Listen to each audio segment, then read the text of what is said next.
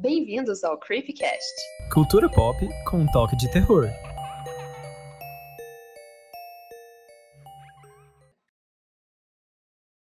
O primeiro menino que me beijou segurou meus ombros com força, como se fosse o guidão da primeira bicicleta em que ele subiu. Eu tinha cinco anos. Ele tinha cheiro de fome nos lábios, algo que aprendeu com seu pai, comendo sua mãe às quatro horas da manhã. Ele foi o primeiro menino a ensinar que meu corpo foi feito para dar aos que quisessem, que eu me sentisse qualquer coisa menos que inteira. E meu Deus, eu de fato me senti tão vazia quanto a mãe dele às 4h25. Ei pessoal, eu sou o Pedro. Oi pessoal, eu sou a Marina. No episódio de hoje, a gente já vai começar aqui falando que a gente tem uma companhia, né? Uma participação especialíssima Sim. da Cecília. Vamos lá, Cecília, você quer se apresentar, por favor? Seja bem-vinda. Oi, pessoal. Obrigadíssima. É, eu sou a Cecília. Minhas credenciais são ser amiga do Pedro, é, da colega da faculdade, é, e eu assisto muito filme, Sim. então ele me convidou aqui para esse episódio especial. Perfeito. É, falar de um dos meus filmes que eu revisitei recentemente, muito recentemente, por coincidência, e tem sido um dos meus filmes favoritos de terror de todos os tempos. Então, tô aqui feliz para poder falar um pouquinho mais sobre esse e alguns outros. Ai, arrasou. Gente, então, só pra introduzir pra vocês, a gente tá Ai, fazendo esse adoro. episódio porque ontem, né, dia 8 de março, foi Dia da Mulher, Dia Internacional da Mulher. E aí a gente resolveu, né, mas a gente conversou sobre trazer, de alguma forma, esse assunto, que é bem importante pro nosso podcast. E como que a gente podia lançar algum olhar relacionado aos assuntos que a gente conversa, assim. E a Cecília, como ela falou, a gente se conheceu na faculdade, a gente é amigo. E ela é uma pessoa que super consome cultura pop, que a gente conversa o tempo todo disso, né, amiga? Então eu achei Uhum. bem legal chamar ela também pra gente conversar sobre esses filmes, até porque ela já tinha comentado comigo no podcast que ela também é uma ouvinte. Então, assim.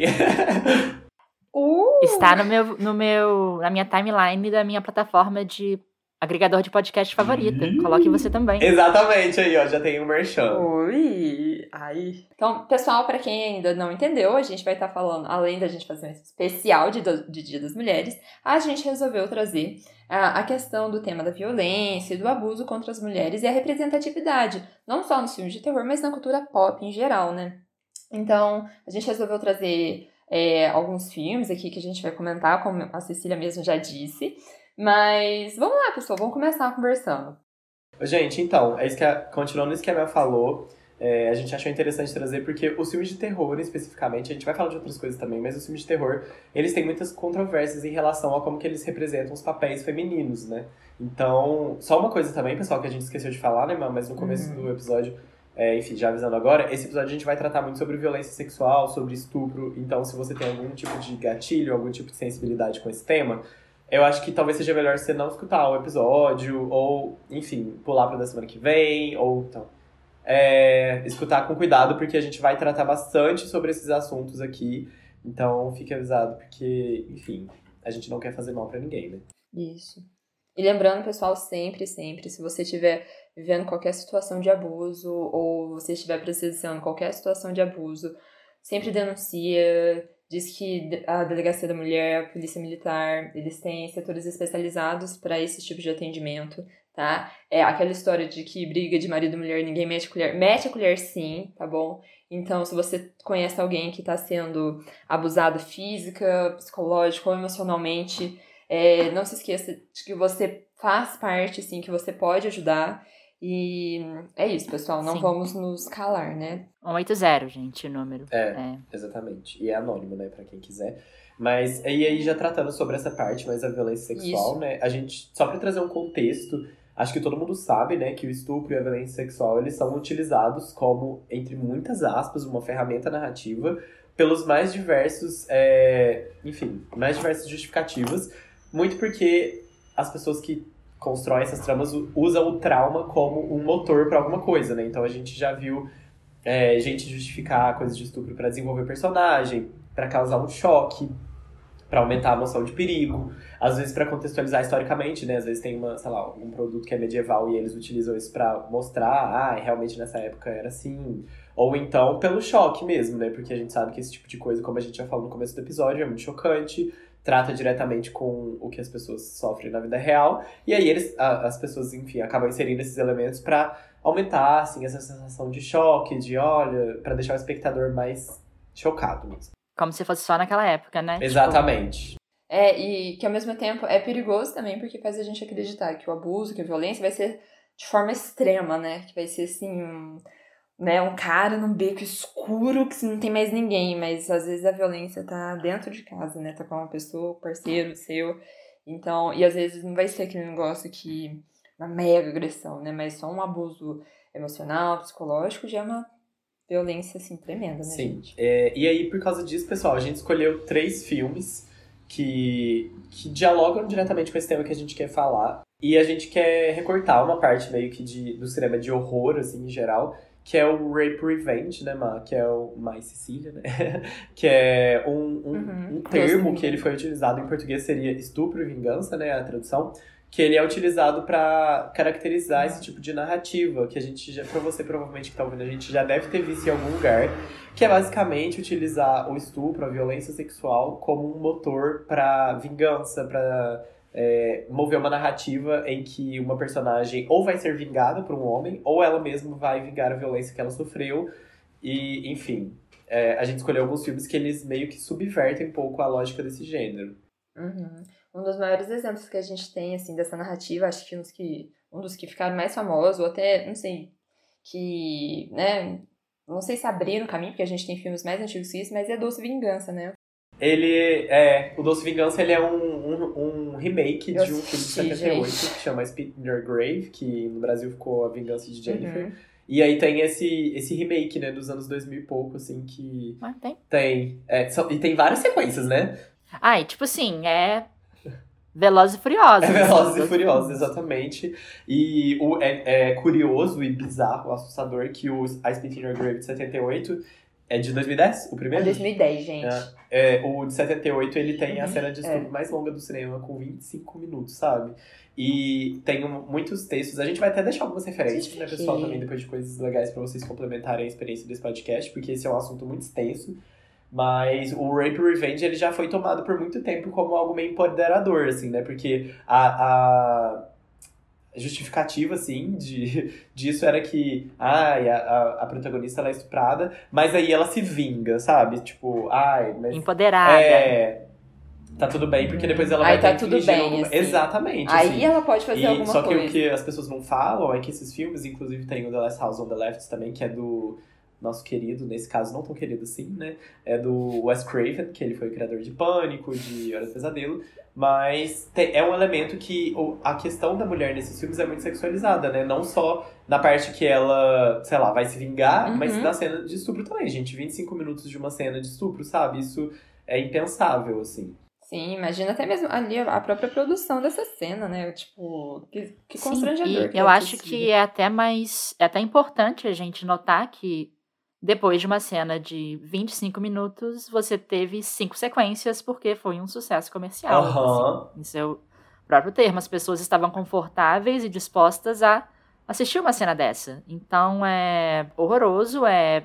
É o male gaze enquanto. É, é quase um torture porn. Com certeza. Assim, completamente misturado com o olhar masculino. Uhum. É, é uma coisa que assusta, assim, o, o fato disso ser. Ter tido o sucesso e da gente estar falando disso hoje, assim, sabe? Nossa, com certeza. É bizarro porque eu acho que tem o caso da que a protagonista, né, é a pessoa responsável por isso, mas tem esse outro caso também de que o homem ainda é- se vinga a mulher, né? Então, assim, a mulher ela é uma ferramenta narrativa muito desprezada nesse tipo de, de história, sabe? Porque ela tá ali pra servir de motivação pra um cara, tipo, isso é muito bizarro, assim, sabe? Ai, amigo, busca implacável. É, é tipo, é exatamente, todos os filmes, né, do Busca Implacável, porque um é a filha, o outro é a mulher, assim, nossa, bizarro. Todas as mulheres da vida do Liam Neeson estão Ai, ali gente. pra Exatamente. serem sequestradas. Pra dar problema pra ele, Uhum. porque elas são indefesas e não conseguem trancar a porta de casa. Ai. Mas, gente, vamos falar de Doce Vingança de 2010. Eu não assim, assisti, graças a não Deus, nem né? pretendo. Mas- gente, Ai, Jesus. Ah, eu assisti esse negócio. Ai, é. É bizarro como parece. Sabe, até a gente já falou isso uma vez, Pedro, como que mistura, né, a questão do sexo com o negócio do, da podridão, assim. E é bizarro como nesse filme mistura muito isso. Mistura, é, tem, tem o abuso dela e tal, e parece que ela dá a volta por cima, e ela, tá, agora eu vou me vingar. E aí ela vai atrás de cada um dos caras. E aí ela mata eles de jeitos bizarríssimos, assim.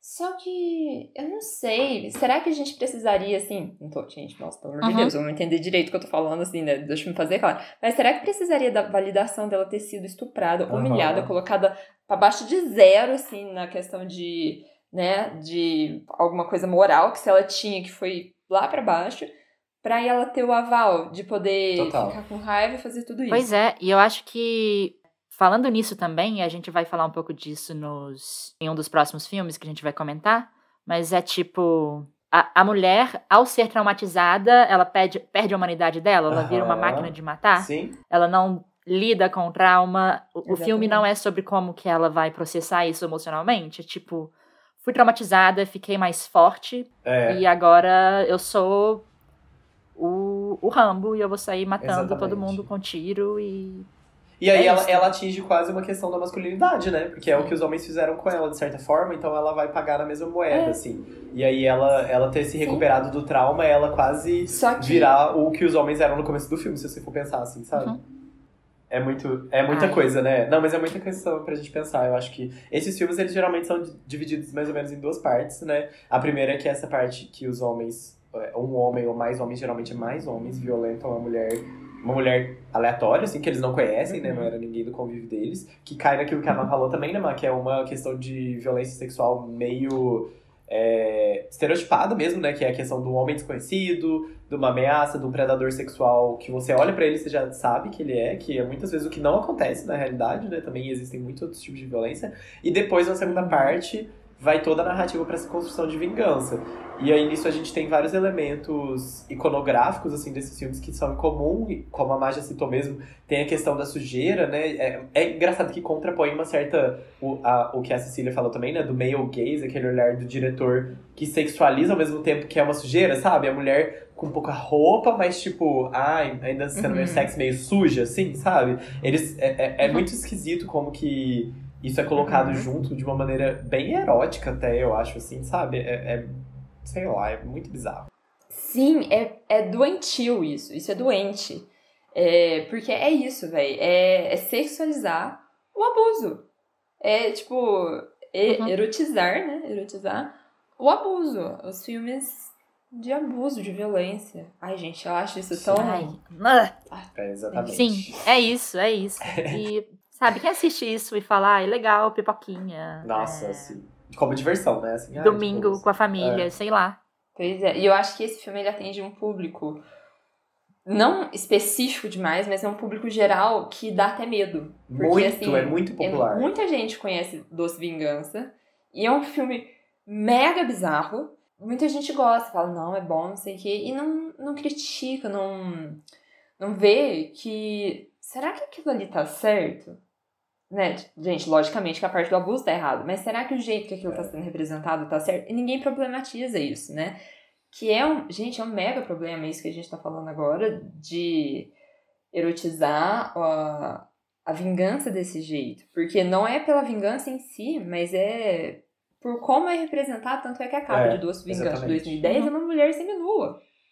E é uma mulher mega padrão, sério. É, tipo assim, o cartaz é tipo quase que a bunda dela, né? Assim, ela meio que de costas, nem mostra o rosto dela também. É. É muito. É, é, tá- é uma desumanização total da personagem. E tem uma. Eu, eu tava lendo um artigo pra gente conversar sobre o que a gente tá falando aqui hoje, depois a gente vai deixar os links, pessoal. Que é do Bloody Discussing, que é um blog que eu particularmente amo, porque eles falam muito de terror, eles falam de tudo que é terror, de horror, de. Até videogame eles falam. E aí tava falando sobre esse contexto do Rape Revenge, né? E aí, tradução livre, né, gente? Fonte eu, que eles estavam falando que esse male gaze, né, que seria esse olhar masculino, de- nesses filmes ele é usado pra erotizar o corpo feminino na tela e também pra fazer da mulher um espetáculo pra ser assistido e figurativamente consumido, sabe? Isso é é quase como se o espectador tivesse uma certa participação em tudo aquilo ali que tá acontecendo, sabe? É bem assustador, eu acho, né, quando a gente pensa nisso. Eu tenho a impressão que isso que a, que a Marina falou Sim. sobre como que as pessoas acham que isso é um bom filme e não olham com um olhar mais crítico. Eu acho que tem um pouco desse. As pessoas veem como que fosse um passe branco do filme de terror. Tipo, ah, e o filme de terror mostra coisas horríveis, Aham. mostra Super, assassinatos. O que, que tem mostrar uma, uma cena de, abu- de abuso, sabe? E isso sem perce... Isso, quando você vê um assassinato no filme de terror, aquilo ali é de brincadeirinha, aquilo ali é uma encenação. Mas uma cena de 25 minutos desse jeito, é... isso não é nada mais. O diretor tá fazendo a mesma coisa do que o, que o personagem tá fazendo, sabe? É se apropriar daquela imagem, Sim, se uhum. objetificar aquele corpo. É, é como se a violência fosse, fosse feita enquanto o filme é filmado. assim. Sim. Aquela. Exibir esse tipo de cena é um ato de violência. Com Sim. certeza. Não. Com certeza. Não, é, imagina, né? Que nem eu falei assim, quão constrangedor foi filmar isso, mas pra, pra mulher que tava ali. Porque ela teve que passar por tudo, por toda a situação. Eu não assisti o filme de 78, né? Que tem uns 25 minutos dessa cena. Mas qualquer Sim. cena de estupro, gente, não deve ser legal filmar isso. Você não deve se sentir bem. Por mais que o ator, às vezes, né? É porque isso- você tem que sentir aquilo, né, no momento que você tá gravando, assim. Os atores, eles fazem isso. Exatamente. Gente, isso deve ser. Isso porque a gente também tem histórias na história do cinema Sim. de Aham. estupros tendo sido cometidos em câmera pra ser uma experiência mais real. Inclusive que tá, tá no, no corte final, né, do filme, que Uhum. tá aí né, pra o pessoal assistir. Tipo, nossa. Você literalmente está vendo o ato em si. Nossa, isso é muito, muito, muito assustador. É, é inacreditável, assim. Até a gente fala disso igual a Cecília falou. Porque, cara, tipo, você tá vendendo estupro, sabe? Você tá vendendo o, o- a gravação. No caso dos Doce Vingança e tal, até onde a gente sabe, foi encenado, mas tem filmes que não foram, né? Igual, acho que é O Último Tango em Paris. É né? o do Marlon Brando. É, que tem uma cena de estupro que a atriz falou. Primeiro que eu acho que ela tinha 18 anos, né? Ela era pouquíssimo tempo maior de idade, mesmo que fosse outra idade, mas ela era muito nova, Uhum. contracenando com um ator mais velho. E rolou uma cena de, de estupro ali e gravaram e tá no corte final do filme pra quem quiser assistir, sabe? Isso é muito. Imagina o quão humilhante é pra essa atriz hoje em dia ter isso documentado, sabe? Nossa, eu acho muito, muito, muito pesado. Mas o que a gente Uhum. queria trazer também, pessoal, é, além de contextualizar esses filmes que a gente tá mencionando agora pra vocês, é trazer um outro olhar que tá começando a acontecer. Não tá começando a acontecer agora, mas eu acho que ele tá ganhando força, né, nesses últimos tempos, assim. Que é o olhar feminino sobre Uhum. esses tipos de narrativa, né? É a mulher pegando pra, pra si, pra contar essas histórias que dizem muito respeito à questão da mulher mesmo, né? Porque é um, um tipo de violência que, que as mulheres sofrem muito mais. E aí a gente selecionou alguns filmes, né? Pra gente falar sobre o que, que a gente achou, é, se a gente achou que, como que ele subverte ou não esse gênero, qual que é a diferença que o olhar feminino faz nesse tipo de narrativa. E não ficar restrito só a isso também, né? Porque a gente até comentou no começo do episódio de viajar um pouco pra outras produções que não são necessariamente de terror. E eu lembrei que já, já puxando, de Aves de Rapina, né? O quanto que é diferente o olhar Ai, eu amo! eu também amo, assim, como que é diferente o olhar da diretora. Tanto sobre a Arlequina, que é uma coisa que o pessoal discute muito, né? As roupas, o figurino, o jeito que ela é filmada, mas também sobre as Uhum. coreografias de, de luta, né? É muito legal, assim, Sim, o quanto que, que é um olhar feminino mesmo, o quanto que faz diferença. E é uma outra coisa também que muito se fala em outras narrativas, por exemplo, de romances é, entre duas mulheres, que tem o retrato de uma jovem em chamas, né, também, que é um tipo de retratação de Ai, uma amigo. relação feminina muito diferente do que um azul é a cor mais quente da vida, que assim, pelo amor de Deus, sabe? Sim. eu não tenho mais nenhum filme pra indicar. É. Eu estou queimando as indicações, gente, desculpa. Sim. Tentar me convencer de que tenho permissão para ocupar espaço é como escrever com o punho esquerdo quando eu nasci para usar o meu direito. A ideia de encolher é hereditária. Ai, gente, eu amo. Ai, esse é maravilhoso. É, eu não falei no começo lá do, do episódio, gente, mas esse, esses poemas são do livro da Rupi Kaur. O livro chama Outros Jeitos de Usar a Boca. É, é um livro de poemas, tem vários poemas, alguns são mais voltados para a situação, assim, mesmo de abuso e tal, mas tem também muita coisa de auto-amor e desse processo de cura. É bem interessante, eu acho que é um livro que todo mundo podia ler, assim, porque é uma belezinha e é super rápido de ler. Ai, legal. É, gente, então, como a gente tinha comentado, a gente agora vai falar de alguns filmes que, que trazem esses assuntos, mas todos sobre a ótica feminina, da diretora, né, no caso. E o primeiro deles é o mais recente, que é o Promising Young Woman, né, que em português ele ficou Bela Vingança. é, e- Que já mistura com todos os outros. Uma doce bela vingança de Jennifer. É, É, não, que inclusive, Inclusive, é o nome sim. da personagem do. É verdade. Os três filmes não escolhidos se interconectam de maneiras que. Não? Nossa, tô Sim, e vocês, eu não sei se vocês perceberam, mas já vou começar aqui. O primeiro cara que ela se vinga no Promising Young Woman é o cara vocalista da banda de Garota Sim, Infernal. sim, sim. Eu não Ele tinha reparado é nisso. o Adam Brody, diga-se de passagem, Aham, que aham. é, aqui minha amiga conhecimento passado para mim por minha amiga Raíssa, ele é super famosinho por ter feito DLC.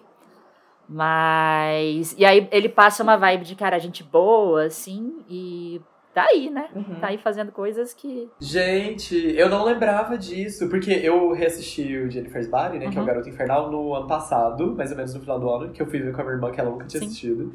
E eu assisti Promising Young Woman tem mais ou menos um mês, e aí eu não fiz essa associação, Amigo. gente, eu tô chocada O- com isso. É, eu assisti Promising Young Woman antes de assistir Garota Infernal ontem. Aí eu falei, Aham. gente, não é possível, não é possível. as pessoas que reaparecem nesses dois filmes, tipo assim, os atores, é não, mas É. Então vamos lá, gente. né? Vamos passar, vamos situar aqui o pessoal que tá ouvindo, né? Exatamente. Então, eu vou contar mais ou menos a premissa. Então, Promising Young Woman, pra, é, pra quem não viu, tá estreando nos cinemas agora, mas assim, por motivo de Covid, pessoal, não vamos ao cinema, vamos respeitar. Pelo menos no Brasil, porque É. a Cecília, ela é a correspondente internacional. não, aqui não tem cinema não, aqui eu piratei. É, eu corri o risco de, por favor, não me denunciem para as autoridades alemãs, é, porque aqui filme pirata dá uma multa muito ruim. Mas Sim. pirateei esse filme sim, porque não vou ficar pagando 80 reais por streaming, para oito streamings, só para poder assistir um filme. Exatamente. É isso. Respeito. É. E aqui no Brasil nem estreou em streaming, então assim. Uhum. A gente assistiu de maneiras que a gente não vai estar comentando, né, Pedro? Mas enfim, vamos lá. É, esse filme basicamente conta a história de. No começo a gente não sabe direito, né, o que tá acontecendo, mas é uma história de uma moça que ela finge estar em uma situação mais vulnerável, então ela finge que ela tá numa festa, ela tá meio bêbada, meio passada, assim, né? Você vê claramente que, que ela tá ali numa situação de vulnerabilidade e ela meio que se aproxima de caras que têm a tendência de se aproveitar da situação e se aproveitar dela. E aí, logo na primeira cena, assim, na primeira parte do filme, né, a gente já vê ela numa festa tal, a gente percebe um cara ah, fazendo essa aproximação, e aí a gente percebe essa, entre aspas, sutileza daquele negócio assim, ah, vamos lá pra casa, ah, bebe isso daqui. E claramente a moça, ela já não tava mais em ela não tava na, naquela mundo mais, ela já tava em outro planeta. Vou pedir um Uber pra você. Ela não tava em condição de consentir nada, assim, né? Exatamente. Então, e até que chega um momento que ela finge estar dormindo, né? Assim, desmaiada, passada, né? E aí o cara começa, tipo, fazer sexo com ela. E aí ela fala: Eu falei pra você. é, Como é que é que ela fala? Eu falei pra você parar? É porque ela pede. Uhum. é- é, que ele, ele começa a beijar ela e ela pede, tipo, fala que ela não quer e tal. Só que ele fala Ai, assim, ah, para. sabe? Porque ela tava falando baixo, assim. Aham. E ela é interessante, assim, perceber que todas as cenas que tem essa relação, o homem sempre tá sóbrio, né? Completamente sóbrio, assim. Eles até, tipo, ah, estavam bebendo uma cerveja, assim, mas, tipo, eles não estão nem perto de estar minimamente embriagados, sabe? Em todas as cenas que tem isso no filme. Uhum. Sim, eu acho que foi interessante mostrar isso também, pra não, pra não passar pano pro cara, né? Porque acho que isso acontece demais, assim, né? A gente tem nesse filme, mas não só nesse, né? Em vários outros é, obras. A gente tem 13 Reasons Why, né? Que Uhum. acontece uma coisa bem parecida, assim, também. Mas enfim, aí ela acaba que vira meio que uma. Quando o cara percebe que ela tá sóbria, né? Ela vira. Ela pega e fala: Você não vai fazer mais isso. Ela não, não faz nada com o cara, né? Ela não. Ela dá um susto no cara, assim. É, tipo, exatamente. E assim, meio que pro cara ficar esperto e ela segue a vida dela fazendo a listinha dela. E a gente vai descobrindo o porquê que ela vai, né? Por que, que ela faz isso, por que, que ela, ela busca dar esses sustos, né? E aí a gente vai entendendo os motivos que ela tem. É, eu acho que a, a sinopse básica é essa, assim. É, eu gosto muito, pra começar falando do filme, eu gosto muito de como que a Emerald, ela... Quando você não sabe nada sobre o filme e você vai assistir, você acha muito que a Carrie Mully, né, que é a protagonista, a atriz que faz a protagonista, vai, Vai matar, matar todo, todo mundo. Porque é o que a gente já meio que já tem de bagagem desses outros filmes, né, que a gente citou, a Spit in Your Grave, que é o Uhum. Doce Vingança, enfim, desses filmes assim. Você já acha que ela tá, tipo, ai, uma justiceira, ela tá se vingando de vários homens e tal. Só que aí isso já é quebrado logo de cara. E é interessante também porque fica meio subjetivo. Por mais que você sabe que ela não tá matando, ela também não mostra exatamente assim isso acontecendo várias vezes, sabe? Fica uma coisa meio assim. É, é... Ela tem um caderninho com quatro cores Isso. de caneta. Só mostra ela usando duas Exatamente. cores. Quais são as outras Exatamente. duas? E também né? tem- Então- Nossa, eu nem tinha notado isso. Eu achei que tinha acabado a tinta, ela pegou outra, tipo. Não, ela vai, ela vai intercalando. Exatamente. É, isso eu achei interessante, porque eu sinto que a Emerald ela faz uma coisa de. Tem muitas coisas sobre esse filme que você não vê direito, assim, sabe? Que ela não te mostra. E Ai. aí isso fica meio. Sim. Ai, tem uma cena que eu achei incrível. A cena que ela tá no. Assim, tem muito simbolismo, né? Mas a cena que ela tá no restaurante com aquela colega dela de faculdade. Aí ela tá lá conversando com a moça, ela conversando com a moça, e quando ela vê, ela vira o jogo real e pega e fala assim: Ah, eu queria conversar com você sobre o que aconteceu anos atrás. Nisso, a câmera que tava mostrando ela e a colega dela de lado vira pra ela de frente. E aí, eu não sei se vocês pararam, o lustre que tá em cima dela, todos os outros são verdes e o que tá em cima dela é vermelho. Gente, Uhum. eu achei aquilo muito legal, porque é tipo assim, Uhum. todo momento que ela vai fazer alguma coisa, alguma sacada, assim, que ela vira um pouco o jogo, alguma coisa de vermelha aparece. E Uhum. aí, a todo momento tem essa sacada do, do vermelho, assim, e que eu acho que tá muito presente nos filmes que a gente vai falar aqui também, né? Uhum. A questão do sangue e tal. Mas eu acho muito legal, assim. Aí tem a questão também do vinho que em seguida cai o vinho na mesa e começa a manchar Uhum. tudo. Composição de cena desse filme é perfeita. É super chiclete, super pastel, super rosa, de um jeito bom, assim. Aham. É, e, nossa, tem alguns, alguns frames que dá pra tirar screenshot e botar de papel de. Tem aquele do que ela tá no restaurante, que ela e- trabalha meio que num café, assim, né? E aí que Aham. faz, tipo, como se fosse aqui uma auréola de anjo. Assim, né? É, essa cena, é esse frame que tá Nossa, falando. A gente vai Nossa, eu colocar nas achei imagens de apoio, gente, pra vocês verem depois. É, Que fica assim, como se ela fosse uma coisa meio uma santa, assim, né? Meio Sim. etéreo, meio. Ai, gente, eu adoro. Ai. Tem a, a personagem de Orange is the New Black, né? Sim, ela é Verne Cox, ela é Gente, tudo. eu achei que ela apareceu até pouco, eu queria mais destaque pra ela. Ah, eu queria mais ela também. Ela comendo pizzazinha lá com eles, sabe? Enfim. Gente, o elenco desse É. filme, Carrie Mulligan matando, assim, Carrie Mulligan faz um, o episódio favorito de Doctor Who de todos os tempos, Ai, é então verdade, amo ela. perfeita. E ela também faz aquele filme Never Let Me Go que eu amo, que tem a Keira Knightley. Sim. Ai, eu amo esse Enfim, mas não só ela, tipo, tem o, o Bo Burnham, que é o interesse romântico, que eu não conheço muito sobre. Eu sei que ele é um youtuber, assim, stand-up, tem um stand-up dele super legal na Netflix, que chama Make Happy, eu acho. Mas ele é super carismático, super engraçadinho e. Ele foi escolhido muito a dedo pro papel dele, né? Sim. Ele foi, ele foi perfeito pra fazer com a gente o que o personagem dele faz com a gente. Uhum. E eu, ele tem um filme também que saiu pela A24, que chama Oitava Série, que tem muita gente falando muito Ah, bem sobre. que era E eu, dele. eu não Ó, cheguei a assistir. assistir. É dele. Ele é o diretor. Enfim, é um, um homem multitalentos, assim. Não conheço muito sobre, mas ouvi falar. É, e eu, eu gosto muito de. Já esse primeiro cara que ela encontra na boate ser o Adam Brody, eu acho isso muito engraçado. Tem também o segundo cara que ela encontra e dá essa lição é o McLovin. Sim! Superbad. É o McLovin. Sabe? E ele é tão panguá que. Ai, é. Gente, eu amei. Assim, é. Ai, eu Sim, não sei, porque sim. é muito engraçado, né? A gente fala, É, assim. Assim, a cena é o que a cena é, mas é- por ser esta pessoa, assim, dá, dá um toque, tipo, putz, é. Mas vocês não acham que a diretora faz isso muito de propósito? Tipo, ela tem uns elementos Ah, de eu humor, acho, assim. super. Eu acho que ela escolheu Ela- a dedo.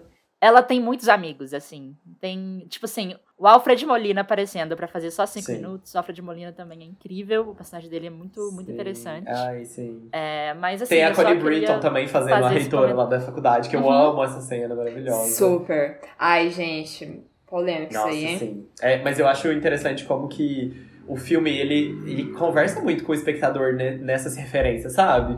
Porque ela fala, ela, tipo, quase que te dá uma piscadinha, assim, meio Fleabag, sabe? Olha aqui o que eu tô fazendo, sabe? Nesse filme, eu acho isso muito Uhum. foda. Até no humor mesmo, porque o filme, ele tem uns elementos de humor meio ácido, principalmente vindos da Carrie Mulligan, que tem essa relação de... Ai, caras, homens, sabe? Ai, kkk, olha o que vocês falam, sabe? Tipo, isso, acho muito... Uhum. Que ela, parece que ela conversa isso um pouco com o espectador, assim. Mas a- aqui após é, falar bem do filme, eu vou levantar algumas questões. Ai, vamos lá. É, vamos lá. Eu, então, isso que eu tava falando um pouco mais cedo sobre a coisa da vingança, perder um pouco a humanidade, tipo, a personagem da, Car da Carrie Mulligan é alguém que meio que tá perdendo o controle da vida, porque ela tá saindo quase toda noite pra dar lição de moral em homem, e e aí ela conhece o Bo Burnham, e aí, tipo, ele começa a ser um cara fofo, ela começa a, a ficar ali interessada, ela começa a. Não quero falar voltar à normalidade, mas sei lá, ela. Tem um envolvimento. Os assim, pais né? dela ficam. Sim, tem um. Tem um, um moving on, assim, que ela quase consegue alcançar. Uhum. E aí ela descobre que. Ai, a gente não falou da Nina ainda. e É. Você vê. É, é um Vamos entrar numa coisa com mais spoilers, assim? A gente deixa o aviso Ai, já. vamos, pessoal, eu É. acho. Eu acho porque senão a gente tá com muito Sim, cuidado a gente tá aqui cheio de e vai acabar dando mas errado. Exatamente. Vamos É, deixar então, pessoal. é. Agora, a partir de agora, a gente vai falar spoilers. E aí a gente sinaliza pra vocês. é, eu vou colocar uma introdução de áudio aqui O falando. Pedro do qual futuro. que é, é, o Pedro do futuro vai entrar falando qual que é a minutagem que acabam os spoilers do filme, tá bom? Então bora lá. Quem não quiser pegar spoiler, é só pular pro minuto 43 e 55 segundos. Enfim, e eu acho muito engraçado a gente não ter falado da Nina até agora, porque ela foi a vítima do abuso no filme. Isso. E aí a Cecília, gente pode não- contar. Conta, conta, pode contar aí. Assim, tá o filme implica. Ela, ela foi estuprada por esse cara numa festa de faculdade. Uhum. Esse cara que é amigo do cara que ela tava. do Bo Burnham. Que era todo mundo Tá da mesma de faculdade, né? Dá pra gente Uhum. entender isso. Ela foi estuprada por esse cara que chama Al, eu acho. Uhum. É, Al- Alexander. Al Alexander. Monroe. Al Monroe, isso mesmo. É, e aí ela saiu da faculdade, a Carrie Mulligan saiu pra, pra ajudar ela. O filme não fala, mas é, ela, ele, ele sugere fortemente que ela cometeu suicídio. E por Uhum. causa disso, a personagem da Carrie Mulligan, ela tá numa em busca de vingança, em busca de ensinar homens que não se deve pegar meninas bêbadas e falar, fazer Ela sente muito culpa, quiser. né, amiga? Assim, dá pra ver que esse, tudo Uhum. isso dela é muito movido pela culpa, assim. Que já difere um pouco desses outros filmes, né, de Rape e Revenge, que é, é, é uma vingança também, mas geralmente quando a protagonista, que é a pessoa que foi violentada, que se vinga, é mais pela raiva do que pela culpa, né? E nesse caso da Carrie, é, é Aham. muito... A atriz, né, a Carrie Mulligan, é muito porque ela sente que ela tinha um papel, assim... eu- Eu não sei se ela sente isso tanto em relação a proteger ela pelo não ter passado aquilo, ou se é mais a culpa por esse possível suicídio da Nina, assim, né? Mas ela fala, tem uma cena que ela tá conversando com a moça lá, e ela, a Cassandra fala assim: é, era pra eu ter ido junto com ela. Isso não teria acontecido. Então, ela, eu acho que ela sente a culpa dela ter, tipo assim, entre aspas, largado a amiga dela e deu Aham. ruim. Ah, não sei, acho que é culpa mesmo. Por, Uhum. por isso. Pois é. E aí era isso que eu tava falando um pouco mais cedo, de meio que perder a humanidade. Porque, ok, agora eu quero pegar o Al Monroe e eu vou atrás de todo mundo que tava envolvido em acobertar esse caso de, de, de abuso sexual dele. Nessa, nessa busca dela por vingança, ela toma algumas ações que são extremamente questionáveis. Ela não é uma Concordo. pessoa, uma protagonista do bem. Ela tá, assim, usando abuso sexual como uma arma contra outras mulheres, inclusive, Uhum. Pra ensinar a lição de moral dela e pra, assim, meio, e, e isso eu acho que é uma, eu, eu entendo que tenha sido proposital, mas é por isso que eu acho que esse filme talvez não seja pra todo mundo, porque isso com todo o tom e tipo, ai, piadinhas, brincadeirinhas, ah, estamos aqui na farmácia dançando Paris Hilton e Charlie XCX, e aí contrapor isso com esse tipo de tema tão sensível e tema tão. É, é suicídio e abuso sexual, sabe? São duas coisas que são muito próximas pra muita gente. Uhum. É, são coisas que as pessoas conseguem se relacionar, e eu acho que tem que se ter muito cuidado ao tratar esses dois assuntos e tratar isso com humor. É, é uma coisa que tonalmente às vezes fica um pouco dissociado, na minha opinião. Aham. É meio questionável, né? Eu achei que perdeu um pouco. Ah, eu não sei, eu acho que eu não saber se eu gostei do filme tá muito naquela parte que ela meio que pega a menina, a filha da, da diretora lá. E. Gente, eu achei isso muito ruim, porque é uma escusa. Tipo assim, ela usou a, a vingança dela, né? A, o negócio que ela quis dar um troco pra moça. Ela pega a menina da moça pra fazer a- como se a menina fosse passar pela mesma coisa, tá? Que depois a menina não tava lá. Sim, Mas eu é, não acho. Né, eu no não caso acho de deixar claro legal. que ela sempre faz com que as pessoas acreditem que um abuso sexual está acontecendo, mas Nenhum Não abuso tá. acontece, no caso. Aham, sim. E eu achei muito. Eu achei isso muito pesado. Porque, Uhum. assim, É é, como se. Né, é como se fosse brincadeira. É tipo, ah, brincadeira, mas, gente, a gente não brinca com abuso, sabe? Assim. Então. E eu não sei, eu não sei uma coisa que eu não gostei. É que parece que as, per- as outras personagens femininas, nenhuma se colocou no lugar dela. Nenhuma foi empática, não teve sororidade ali. Por mais que elas erraram no passado, parece que nenhuma viu Se arrependeu, assim, né, mano? É, cara, isso foi muito errado, sabe? Porque, é. beleza, a gente erra, todo mundo erra. Só que só um personagem se arrependeu e era um homem. Então, tipo assim, beleza, né? Isso já é muito bacana. Mas, por exemplo, a diretora. Tá, que isso acontece, né, gente? A gente vê Sim. mulheres fazendo coisas terríveis. Mas a diretora nem lembrar quem que era a Nina e tal. Eu, não sei, eu queria que alguém mais lembrasse da Nina. Entendeu? Eu queria que alguém mais também ficasse puto com a situação que aconteceu com a Nina. Não só pra validar, não, não era pra validar o que a Cassandra tava fazendo, mas é pra validar a dor que a Nina Aham. passou Sim. né? Porque eu acho que a Nina, a gente não soube, a gente não conheceu a Nina. Beleza, acho que não era preciso a gente conhecer a Nina, mas queria saber mais da dor dela, não ver a dor dela, mas eu queria saber tipo assim, verdade, a gente sentiu a dor dela que foi, né, não foi só só, porque eu acho que dependendo de como a pessoa assistir esse filme, vai falar, gente, a Cassandra tava louca. Ela tava louca. E mais uma vez a mulher vai passar por louca, tipo overreacting, né? É, eu acho bem essas questões que vocês apontaram, eu também fiquei pensando, principalmente depois de ler um pouco e elaborar, porque acho que é um filme que tem muitas nuances, assim, né? É difícil de entender também o que que. O que que foi proposital, às vezes o que que passou, assim, né? Não sei, mas eu- é- esses dois momentos eu acho bem pesado também, porque a, a consciência de que ela tem de que infligir uma violência que a Nina sofreu, tanto na, naquela colega dela, né, que é aquela almoça, que ela ameaça sobre, A Madison. é, a Madison, quanto com a reitora, é tipo assim, ela tá ameaçando ela- elas com a mesma violência que ela sabe que machucou a amiga dela, sabe? Então a Uhum. vingança dela vem nesse é, prato muito cru, assim, principalmente porque ela tá se direcionando isso pra mulheres, assim. Então a, a vingança que ela faz com os homens não é desse tom, sabe? É de outra coisa. Pois tudo é. bem, tudo bem que assim, a gente sabe que tem um peso muito diferente. Eu entendo que não daria pra ela fazer isso com os homens, não que eu acho que ela deveria também. Mas eu acho que é pesado você ver que ela direciona esse tipo de, de ação só pras mulheres também, sabe? Sendo que ela tá vingando uma outra mulher ali. E outra coisa também, que eu não sei se a gente vai puxar agora, mas eu vou fazer só um parênteses se vocês quiserem, daqui a pouco a gente fala que acho que é outra parte à parte.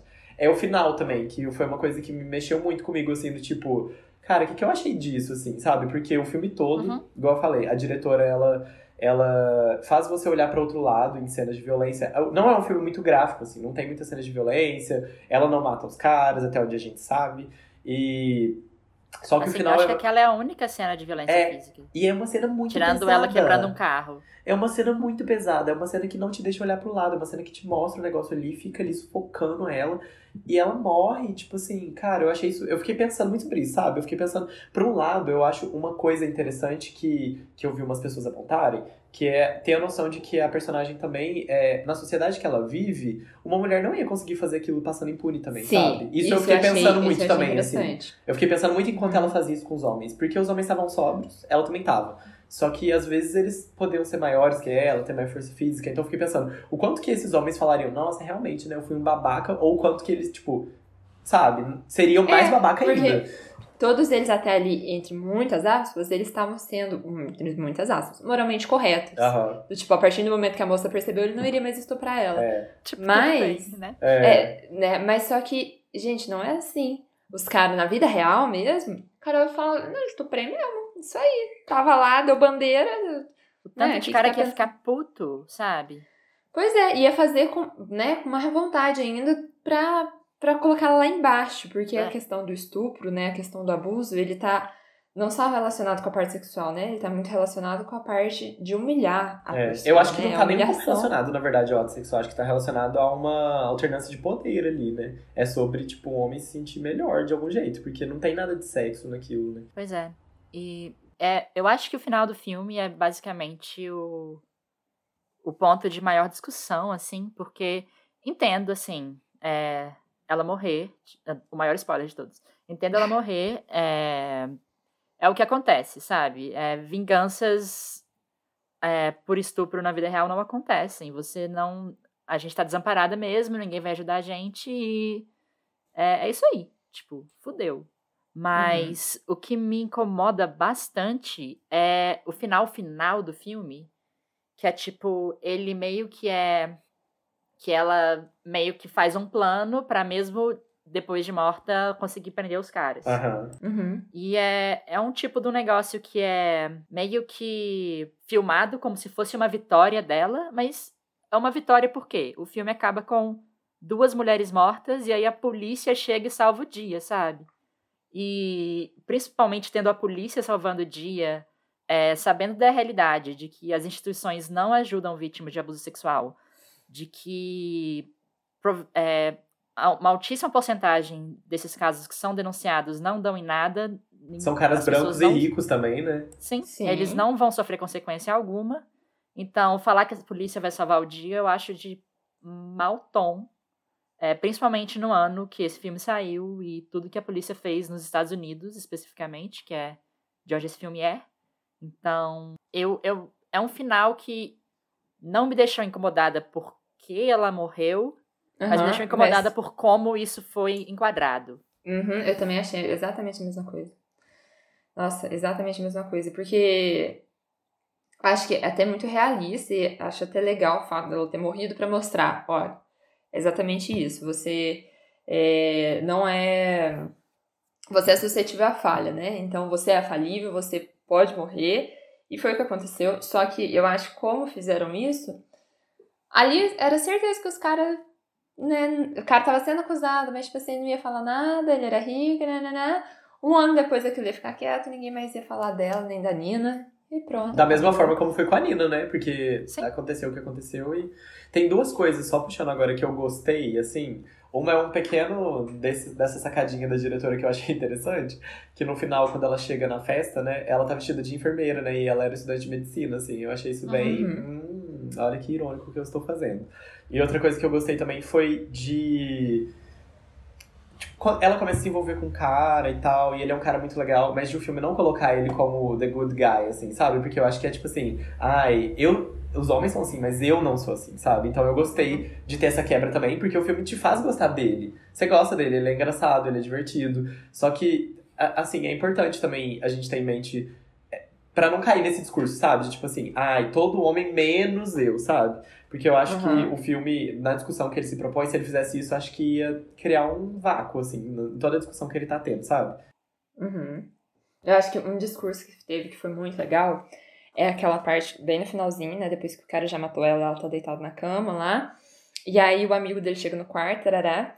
Aí ele pega e fala: Isso é a pior coisa que podia me acontecer. Né? Eu vou perder o meu emprego. Aí eu pensei assim, gente, a pior coisa que podia acontecer com ele, tipo assim, ele acabou de matar alguém, a pior coisa que ele podia, podia acontecer na vida dele, ele perdeu o emprego. Uhum. A pior coisa que pode acontecer na vida de uma mulher, gente, mas são tantas outras coisas, tantas outras coisas que perder o emprego ainda tá bom perto do que pode acontecer. Uhum. Sabe? Do que acabou acontecendo com a Cassandra, do que acabou acontecendo com a Nina. Então, olha, eu achei isso muito. É um tapa né, com luva de pelica, mas é um tapa que a gente fica. Nossa. Uhum. É aquela... a mentalidade do cara, gente. É aquela coisa, tipo, homens saindo na rua à noite tem medo de perder o celular. Mulheres saindo na rua à noite. Não vou terminar essa frase. Sim. É, me lembra muito também uma citação de Game of Thrones, não sei se vocês lembram. Eu, eu não lembro se é a Cersei que fala isso. É, que os homens meio que o maior medo deles é que uma mulher ria deles, né? E o maior medo de uma uhum. mulher é que um homem mate ela, sabe? Tipo assim, é, uhum. olha, é uma diferença de. Uma proporção muito diferente de, de estrago, assim, né? Sim, nossa, sim. E acho que matar, assim, acaba morrendo nem é tão ruim perto do que pode acontecer antes, né? Acho que o maior medo que a gente acaba tendo é, tipo assim, onde que a gente vai parar antes, né? Então, assim. É, no final, vocês dariam mais ou menos quanto, assim, de 0 a 10, é, com todas as coisas consideradas, quantos que vocês dariam pra Promising Young Woman? Nossa, sim.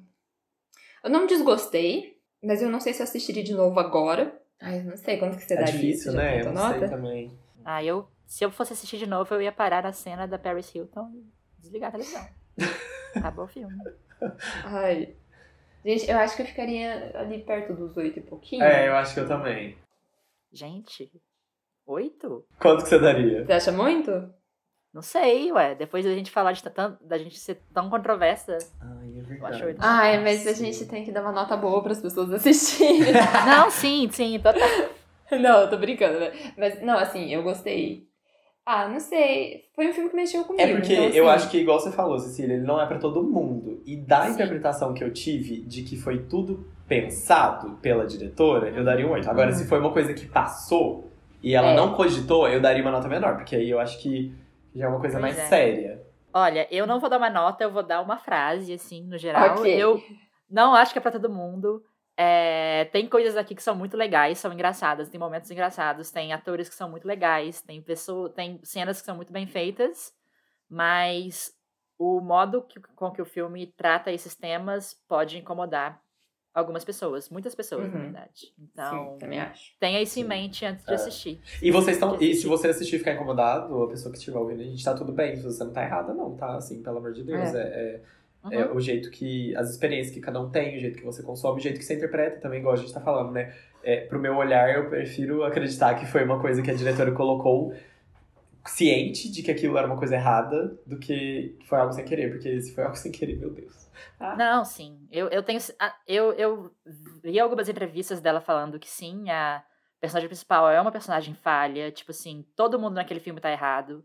Não, não tem nenhum santo ali. Mas eu, me preocupa mais como que a com- as minhas maiores preocupações são o final e como que a comédia interpala, se intercala com esses temas mais Entendi. pesados. Uhum. Ótima, é ótima reflexão, amiga. Eu gostei. E agora a gente Ai. vai pra um que eu acho que é mais consenso, né? Mais fácil de falar. Ai, graças Que, a assim, Deus. Ai, gente, eu acho que é um, uma- um sopro de alívio, assim. Ai, Pedro, você pode adicionar New Perspective aqui na... Sim, vou na colocar pra te fundo, ouvir. por favor. Vou colocar. melhor música do Panic! at the Disco de todos os Sim. tempos. Ai, sim. muito bom. Que é Jennifer's Body, né? Que em português ficou Garota Infernal. É um filme de, 2000, de 2019 2009. Ele foi roteirizado pela Diablo Code e ele foi dirigido por quem, Mar? Karen Kusama. Ah, é verdade. A Karen Kusama, que inclusive ela dirigiu aquele filme que a gente sempre fala aqui, que é a The Invitation, sabe? Uhum. Ai, que eu amo Sim, esse nossa, muito filme, bom. é muito bom. Enfim. Ai, É. gente, ai. Vamos lá. Vai, ai, Mar, conta a que sinopse filme, aí, já que, a gente vai ficar se mijando todo. Ai, gente, esse filme é um dos meus favoritos, eu não aguento. Toda vez que eu assisto esse filme, eu falo, puta que pariu, é muito bom, né? Mas vamos lá, Gente. basicamente é um filme meio high school. Tem a Megan Fox, tem a Amanda Seyfried. É, vamos lá. Elas são meninas que claramente dá pra gente perceber que elas moram numa cidade um pouco menor, assim. E, gente, eu tinha esquecido completamente muita questão do acidente. Eu também, lá. inclusive quando eu vi me chocou muito, porque eu não lembrava como pesada era essa cena. Exatamente. Bom, então, basicamente elas são adolescentes, dá pra perceber que a personagem da Megan Fox, né, a Jennifer, ela é uma, a gostosona da escola, enquanto a personagem da Amanda, a Niri, né, ela é mais nerd, assim, tipo, mais... é, tipo assim, ela fica mais aos pés da, da Jennifer. E aí, é, logo no começo, a gente já percebe que elas estão indo pra meio que uma festa, numa taverna, assim, vai ter um showzinho de rock... E aí começa uma confusão O show tipo... do Adam Brody, diga-se de passagem. Exatamente. Começou a pegar fogo o negócio, a taberna começa a pegar fogo, um tanto de gente morre. E aí a Jennifer tava afim do cara da banda lá, do vocalista.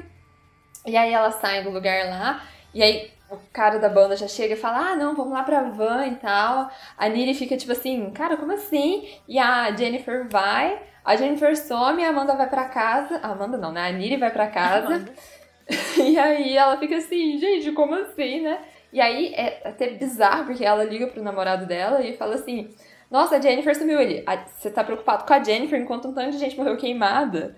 E aí, tipo assim, aí beleza, ela fica mega preocupada. Aí nisso, Jennifer chega um tempo depois na casa dela, mega estranha, com sangue na roupa, comendo a carne na geladeira. Ai, essa E depois cena é desse muito- dia-. É muito. Eu adoro essa cena. E aí, depois desse dia, depois dessa noite fatídica, né, com o acidente e tal, é, a escola, a cidade inteira fica toda comovida. E a, Jennifer fica mudada, ela fica diferente. É, dá pra perceber que ela é uma pessoa que ela não se importa, ela não tem empatia pelas outras ou pelo que tá acontecendo. Inclusive, não só ela, mas acho que a Niri, de uma maneira muito é, passiva, ela não liga pra a dor dos outros também, ela tá mais preocupada com a Jennifer do que o que, que aconteceu. E a banda, que elas foram no show, começa a crescer, virou um ícone, e aí a música deles é o símbolo lá da. é o hino da cidade, não sei o que, e toda cena toca essa música, que eu acho fantástico. E, bom, aí, como spoilers, né? A gente acaba sabendo que a Jennifer foi. Ela passou por um, um processo de ritual satânico que Passou ela ia um ser. processo. É que foi Passou por um processo errado, de né? ritual satânico. É, ela, Sim, ia, ela ia ser morta, só que meio que saiu errado o negócio ali, né? É, durante o show eles ficaram pensando toda hora, não, porque será que ela é virgem? Será que ela é virgem? É que eles tinham que Uhum. sacrificar uma virgem, né? Só que ela não Isso. era. No caso, ela, no, no caso, ela não era, Sim. mas achando que ela ia ser é, abusada pelos caras, ela falou, não, eu sou virgem, você, por favor, procure alguém com mais experiência. Aham. Acabou que sacrificaram uma não virgem e isso faz com que um demônio ocupasse o corpo da Jennifer.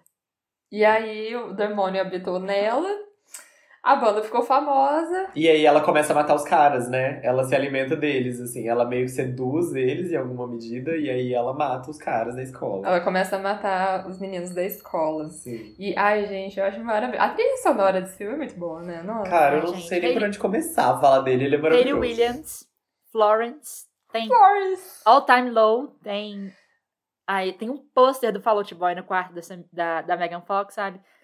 Ai, isso é Meninas Malvadas. É mais Sim. malvadas do que as Meninas Malvadas.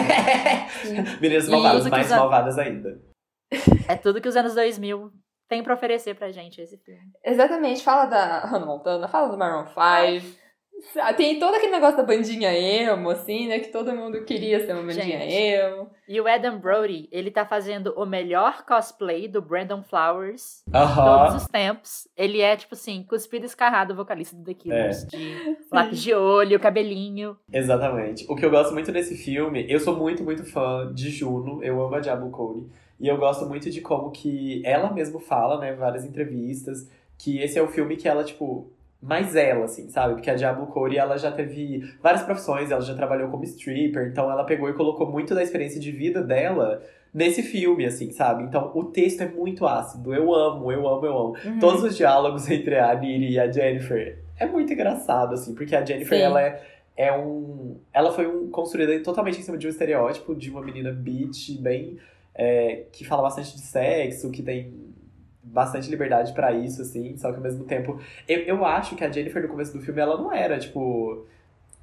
Sei lá, ela nunca foi má, sabe? Ela só era uma adolescente. E eu acho. Eu fico eu vejo muito a Jennifer antes do processo de possessão como uma menina que foi vista como adulta muito cedo, né? Assim, porque ela é uma Uhum. adolescente, cara, ela é menor de Uhum. idade, assim, e, tipo, a banda. Os caras já são maior de idade, e eles querem, tipo, transar com ela. É muito bizarro isso. E aí me lembra muito essa questão, assim, da menina que com 13 anos já tinha menstruado, já tinha peito e tal. E aí que já era vista como uma mulher, mesmo antes dela se entender como uma, assim, sabe? E aí eu vejo a Jennifer no começo, o que ela fala, as coisas, muito como um reflexo disso, assim, sabe? Ela meio que tentar tomar aquilo pra si já de volta, assim, sabe?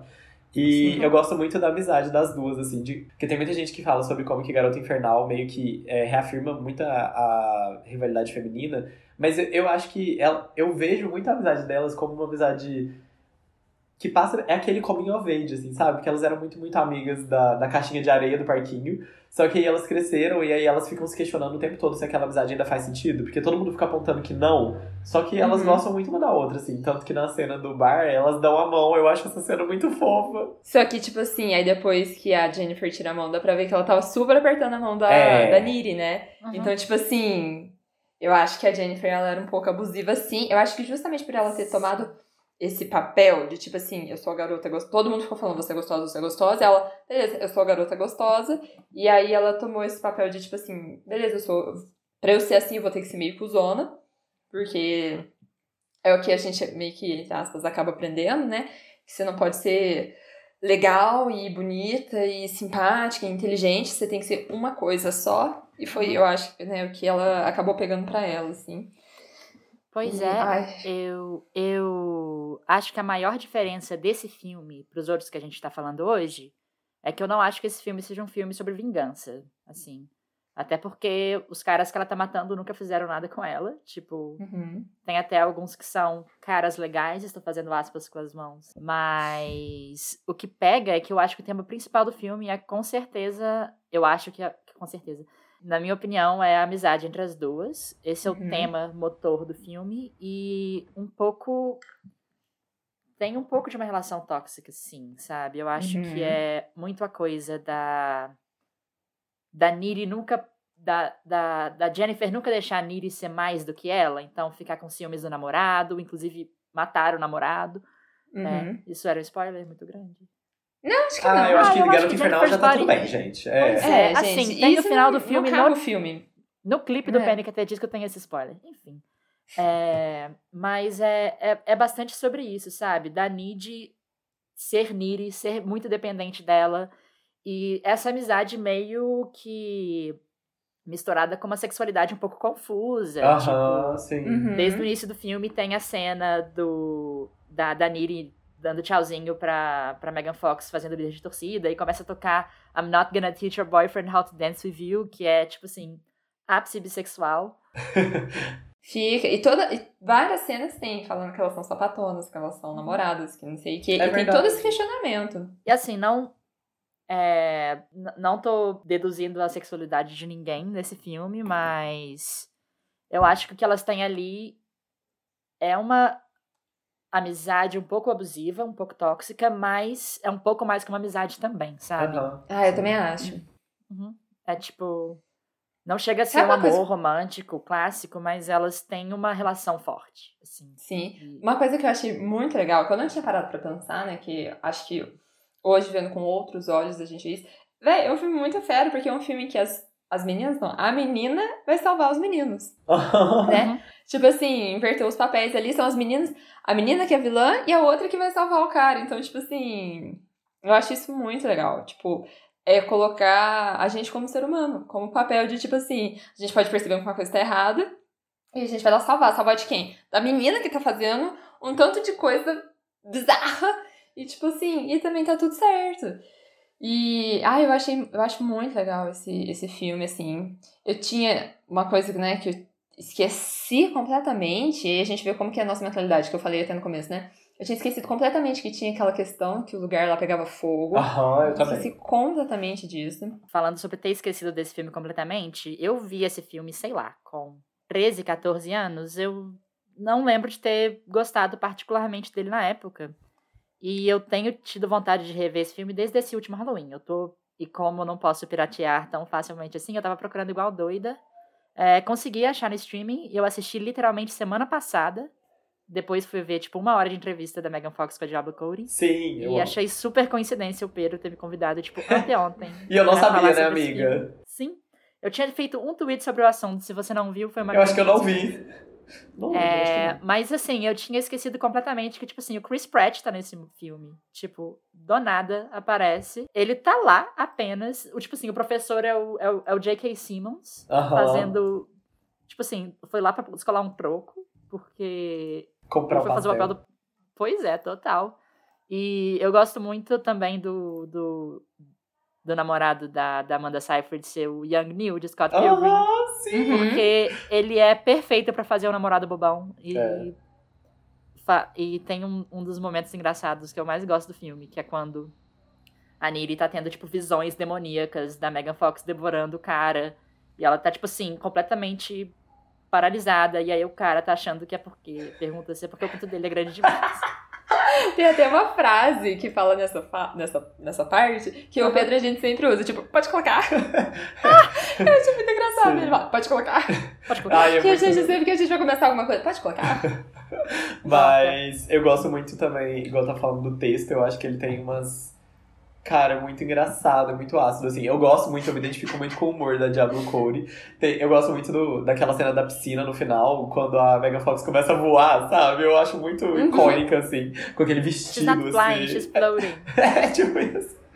E... Aí depois no final ela fala assim, ela, ela machucada, né? Você tem um tampão? Não, não tem. Tem uma cara de quem usa tampão. gente, eu acho muito engraçado. A parte que ela, que a Niri enfia o negócio nela, ela, tipo, ai, meus peitos, sabe? Tipo, é muito bom. A preocupação dela, né? Que ao mesmo tempo é um pouco triste, né? Sim. Eu acho, eu acho esse filme meio pesado também, assim, de triste, sabe? Uma coisa que eu tava ouvindo um podcast esses dias, que inclusive sempre recomendo aqui, que é o Esqueletos do Armário. Eles fizeram um episódio um tempo atrás da, de Jennifer's Body. E eles falam uma coisa que eu concordo muito, que é- acho que essa é uma visão talvez que a gente só tenha mais jovem adulto, barra adulto, que é a questão do peso mesmo desse filme em várias coisas. A questão da Má falou do incêndio, eu achei muito pesado quando eu revi recentemente, porque eu assisti bem novo e eu, Uhum. pra mim, tipo, eu tinha cagado pra aquela cena, porque eu enxergava ele puramente como um filme meio de terror, assim, sabe? Uhum. Só que, tipo, mostra a gente sendo pisoteada, mostra aquele menino que.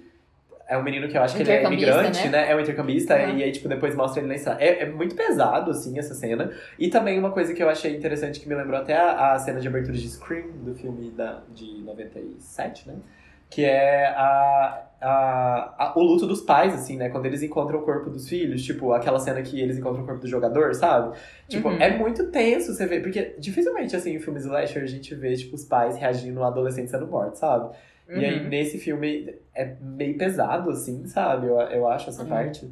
Eu tinha esquecido completamente também daquela cena do funeral, lá do, do menininho emo lá, que a mãe faz um mega discurso e tal. Eu tinha esquecido completamente disso. Nossa, e pra mim foi uma cena. Gente, eu achei muito pesada essa cena. Eu tava quase chorando ali e nem lembrava que Garota Infernal era um filme que eu pudesse chorar. Sim, alguém tem mais alguma. Ah, tem uma questão também que eu acho que a gente ainda não falou, mas que os outros Hum. filmes que a gente tá citando, muitos deles têm a questão da violência sexual bem direta. Como a Cecília já falou, é, em Garota Infernal tem aquela cena. A cena que a Jennifer é levada pela banda é, inclusive, uma cena bem emblemática, assim. Porque ela não tava alterada de substâncias, né? Tipo álcool, nem drogas, nem nada. Mas dá pra ver que ela tá super, assim, meio. Em estado de choque. É, está, ela tá com em estado Tipo, de choque, O lugar acabou de pegar fogo. assim. Exatamente, tipo assim, ela acabou de ver gente sendo queimada viva. E aí a banda vai puxando ela, tipo assim, aproveitando, né, desse momento de vulnerabilidade dela. Então não é nem algo relacionado a tanto aquilo que a gente fala da personalidade da Jennifer, que essa é uma coisa meio, ah, sexualizada e tal. É mais uma questão que eles se aproveitam mesmo dela, assim. E Uhum. também a cena que ela retorna pra casa da Niri. Parece, depois, eu acho que não é exatamente nessa parte, né? Que, que já mostra ela caminhando pela estrada. Eu acho que é, é o flashback ou é exatamente na parte que, que ela volta? Não, é um mesmo? flashback. É o flashback, Não, né? flash- É. Quando ela tá contando pra Nid. Isso, quando ela tá na cama é. contando pra Eu acho que ele é o primeiro que ela mata, então, né? É o primeiro que ela mata, que é o cara, né? Que é o É o imigrante. É. Uhum. E aí, tipo, essa cena Você que ela falou volta... imigrante aquela hora. É, Ai. A cena que ela volta caminhando, assim, parece muito uma dessas cenas desses filmes de rape revenge, né? Que a gente falou. Uhum. Parece que ela sofreu uma violência sexual, assim. é- Ela Uhum. tá num estado de trauma também, apesar de que a gente sabe depois, né? Que não era ela, era meio Uhum. que o demônio já. Só que a, a composição da cena mesmo, assim, né? Eu acho que remete muito a esses outros filmes que a gente Uhum. tá comentando. Ela voltando acabada, assim, pra casa, né?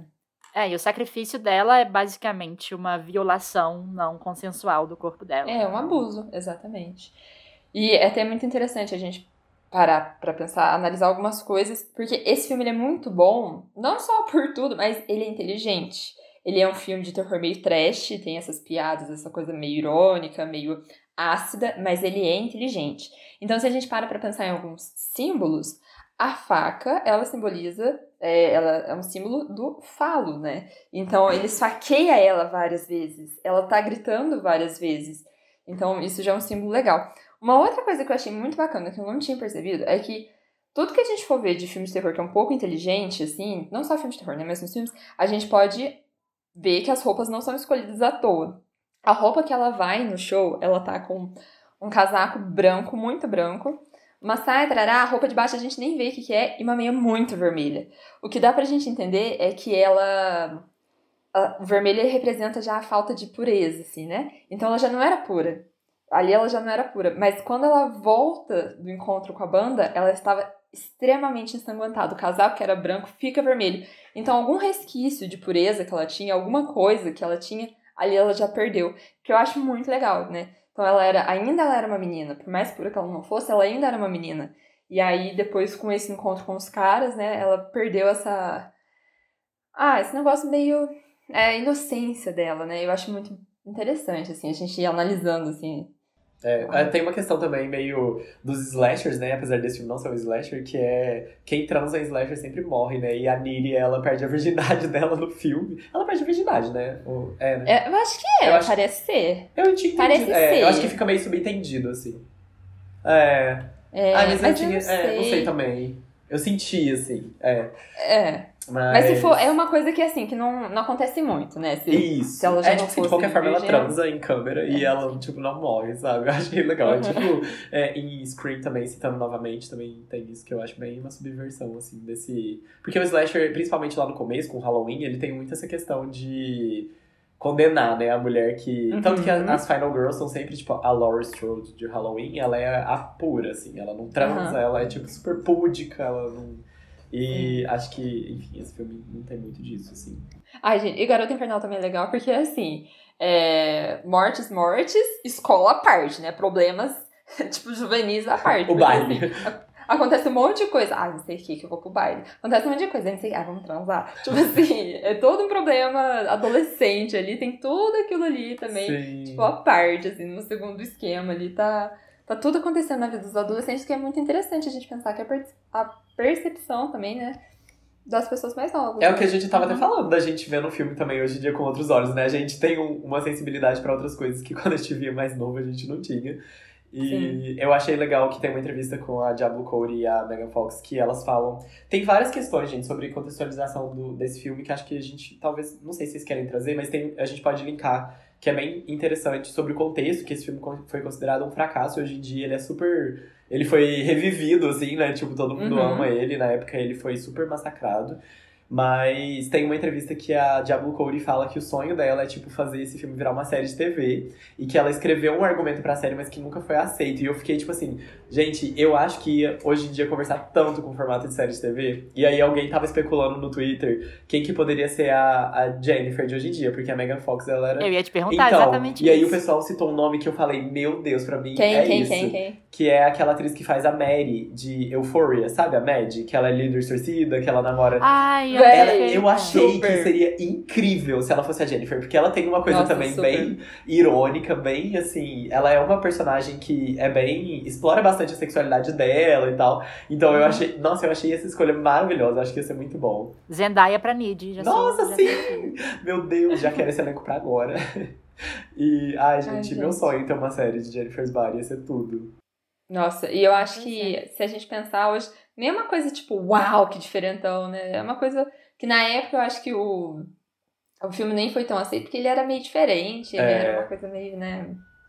Pois é, eu, o, o, o que o Pedro falou é que ele foi completamente vendido pro público errado, sabe? Ele, tipo, nessa entrevista que o Pedro vai linkar, é tipo a Diablo Cody comentando sobre as conversas, tipo, a equipe de marketing que tava vendendo o filme e tava completamente achando que o selling point do filme era a É. Megan Fox e que esse filme tinha que ser vendido pra caras de 19 a 26 anos, porque eles são porque a Megan Fox é gata, Uhum. basicamente. E eles fizeram um teste com um grupo focal no cinema e tal. E aí eles convidaram esses eles convidaram caras de 19 a 26 anos e é, fãs de Juno. E é um filme completamente diferente Sim. de Juno, tipo assim, é, então não agradou muito os fãs de Juno, tipo, eles ficaram meio confusos, estavam esperando uma história adolescente mais mais quirky, mais indie assim, e receberam é, Infernal. e os e o comentário que eles receberam dos caras que foram ver a sessão era tipo, ai, precisa de mais peitos. E, e aí é, é tipo. Eu, e eu quero falar um pouco do, do male gaze e da, da Megan Fox, mas eu acho que é melhor falar no próximo filme que a gente vai tocar. Sim, é, eu acho que, só pra finalizar isso que a Cecília falou, é, é bem pesado até, né, quando você vê as entrevistas com a Megan, porque, Sim. cara, eu era bem novo na época, acho que foi 2000, é, 2009, né, eu devia ter, tipo, uns Sim. 11, 12 anos, sei lá. E... 13 anos. 13 anos, sei lá. Ah, enfim, por aí, assim. E eu não tinha essa percepção, eu não entendia quase nada sobre essas questões de, enfim, de como que o corpo feminino é objetificado. Eu não sabia nada disso, gente. Eu nem me entendia como gay na época. Tipo, nossa, eu era muito novinho. E eu acho que, hoje em dia, olhando pra trás, é muito, muito pesado o que a Megan Fox sofreu da mídia, sabe? Ela. Uhum. Tem muita gente que até compara ela com a Marilyn Monroe e tal, porque ela fez a franquia Transformers, né? Inclusive, acho que ela ficou mais famosa depois de ter atuado. Que é um filme que tem o olhar do Michael Bay, assim, praticamente invadindo ela, né? Tipo, é horrível o jeito que ela é retratada nos filmes, o jeito que ela é filmada. E quando ela se opôs a algum tipo de. De, sei lá, posicionamento do Michael, do Michael Bay, ela foi demitida dos filmes, sabe? E aí daí a E arranjaram dela- outra ela. Arranjaram outra ela. E colocaram uma, colocaram uma outra modelo da Victoria's Secret. Exatamente, no lugar literalmente dela, modelo da literalmente. Secret. E a carreira dela depois disso nunca mais foi a mesma, sabe? Eu tenho certeza que tem influência disso. E ela fala que quando ela tava gravando Garota Garota, Exemplar, Garota Infernal, é, as pessoas um, queriam ver ela pelada, tanto que vazou fotos né, da cena que ela grava nadando no rio, né? Que ela se limpa do sangue. É, vazou cenas dela pelada, tipo, gravando a cena. Eu achei isso muito, muito pesado. E o jeito que. o- Véi, os- o- a equipe de marketing É da Fox o filme? Eu não lembro agora. É da- Ai, eu acho que é da Warner, porque eu vi no Disney Plus. Ah, tá. Então, É, eu não sei qual. Enfim, é, da equipe de marketing da empresa, eles queriam gravar, fazer uma entrevista com ela na divulgação do filme num site pornô, velho. Olha o nível do negócio, tipo assim. E ela já tava sofrendo toda esse, essa hiperexposição. ah não, é da Fox. Esse- Oi? Não, deve ser da Fox mesmo. É, do- da mídia, assim. E aí, imagina, tipo, a sorte foi que a diretora não deixou eles nem proporem isso pra ela, sabe? Porque, imagina que, como que ela tava se sentindo? Ela tava sentindo literalmente um pedaço de carne, sabe? Uhum. E, nossa, pra vocês verem como é que o, a cabeça da- do marketing tava totalmente numa direção que não tinha nada a ver com o conteúdo do filme, assim. Sim, e assim, é, por sorte tinha uma mulher ali pra falar. Não, porque se fosse um cara, às vezes ia empurrar ela, né? E. Ai, Ai, gente, justiça para Megan Fox. Só isso que eu Sim. tenho. Ah, eu queria muito ai, que ela, podia voltasse. tanto voltar. Uhum. Muito feliz que esse filme achou sua audiência. Nessa entrevista é super fofo. A Diablo Cody e a Megan Fox virando pra. contando que, tipo assim, as pessoas param elas pra conversar, tipo, meninas, adolescentes, pra conversar sobre esse filme. É, E a, e a, tanto a, a Meg- Megan fala que foi o filme que ela mais gostou de ter feito, né? Sim. Tanto ela quanto a Amanda Seyfried. Ela menciona esse filme como um dos filmes favoritos que ela já fez. Ai, gente, eu amo. Ai. Ai, perfeito. Deu até um calorzinho no coração, vontade de rever de novo, porque é muito bom. Mas e agora, Stop there and let me e agora a gente vai, gente, pro nosso último filme, é, que é o Revenge, né? Vingança de 2017. Que ele foi dirigido pela é, Coraline Fergia, Fergia, eu não sei qual que é a pronúncia correta. Mas que. Você quer dar sinopse, amiga? Ai, gente, eu já aviso que eu não li, tá? Então, que eu não li, que eu não vi. Que você não viu, né, Mara?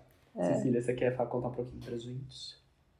Ai, vou. Vamos entrar em território de spoiler aqui. Ah, sim, isso tá na sinopse. Tá, nesse- tá na sinopse, não é. Não é. É, exatamente. Não é spoiler. Então é.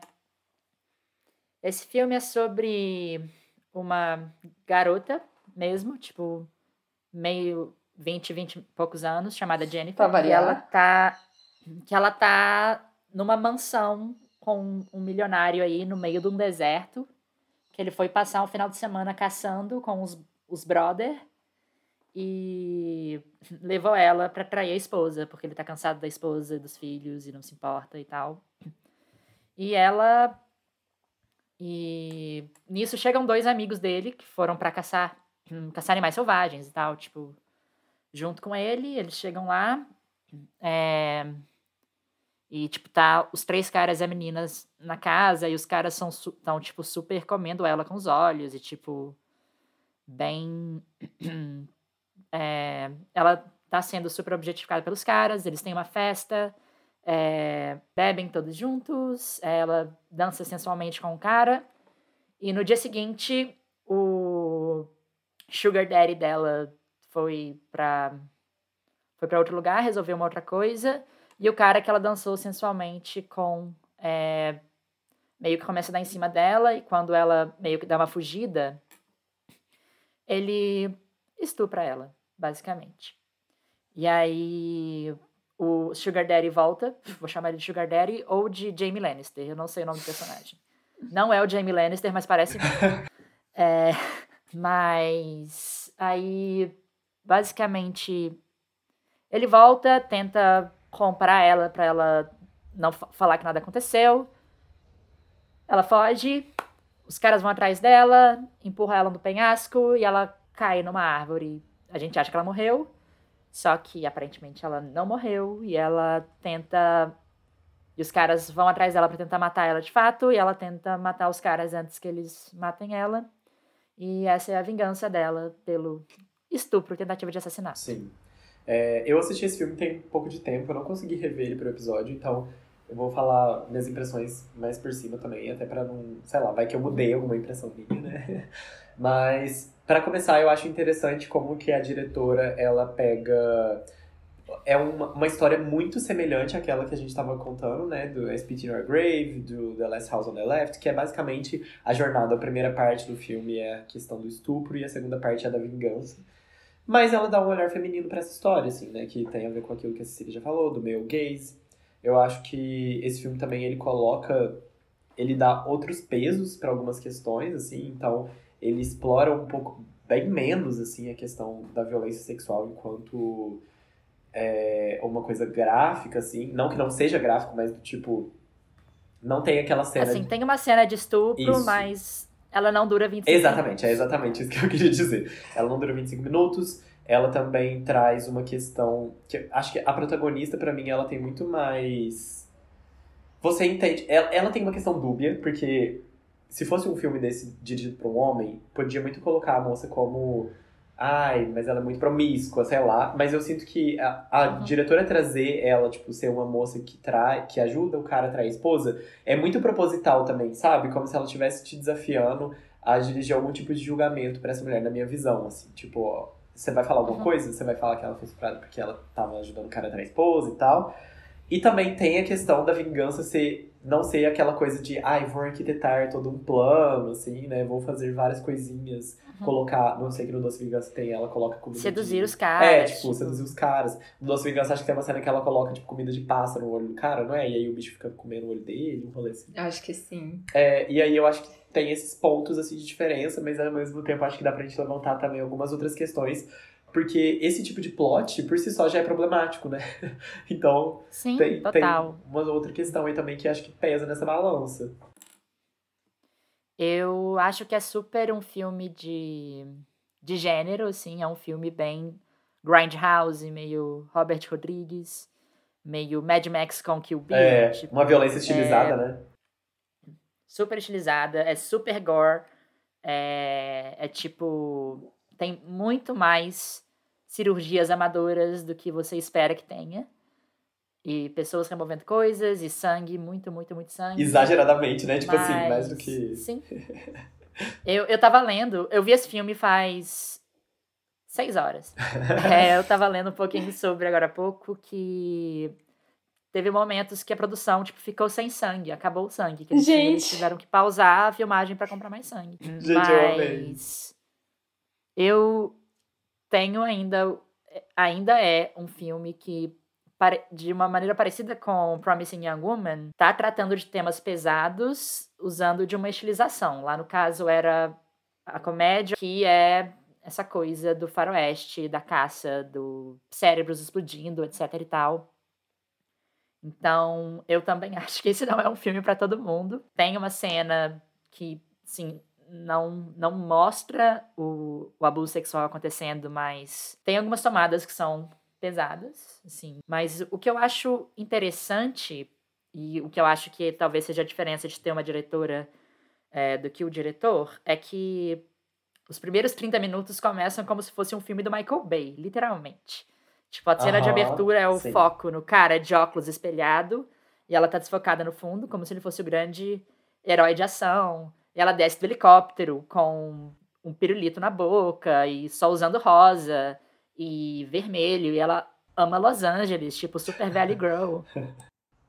Esse primeiro momento do filme, a câmera tá super meio gaze, a câmera foca na barriga dela, a câmera foca na bunda dela, e tipo assim, objetifica o corpo dela como o Michael Bay faria. É super, é igualzinho a Megan Fox em Transformers. É, tem um vídeo ensaio que eu queria indicar, que é da Lindsay Ellis, sobre justamente como que esse meio gaze do Michael Bay sobre a Megan Fox acontece em Transformers, porque o roteiro, ele, tipo, ele fala pra gente que a Michaela, que é a, que é a personagem da Megan Fox, ela é uma mulher independente, ela adora carros, os homens são escrotos com ela porque eles não deixam ela, eles subjugam ela por ser uma mulher, então ela não deve saber tanto de carro quanto não. eu. Então, tipo assim, teoricamente, para um filme de Transformers, é um texto que é um pouco progressivo nesse aspecto. Enquanto isso, o Michael, o Michael Bay tá filmando a bunda dela, tá filmando a, o abdômen dela, tá filmando o peito dela. Então, é tipo assim, o quanto mais importante o enquadramento é sobre o que está sendo dito pelo uhum. ator, sabe? O quanto que isso se sobrepõe. E é isso que a audiência vai levar com Sim. ela. Então, essa primeira metade do filme é feito com... A diretora faz com ela basicamente o que se faz com a Megan Fox. E aí, quando ela cai do penhasco, ela meio que morre. E depois disso, o filme fica bem mais fantasioso, assim, porque ela bota fogo na árvore, ela meio que renasce das cinzas. Ai, que legal, gente.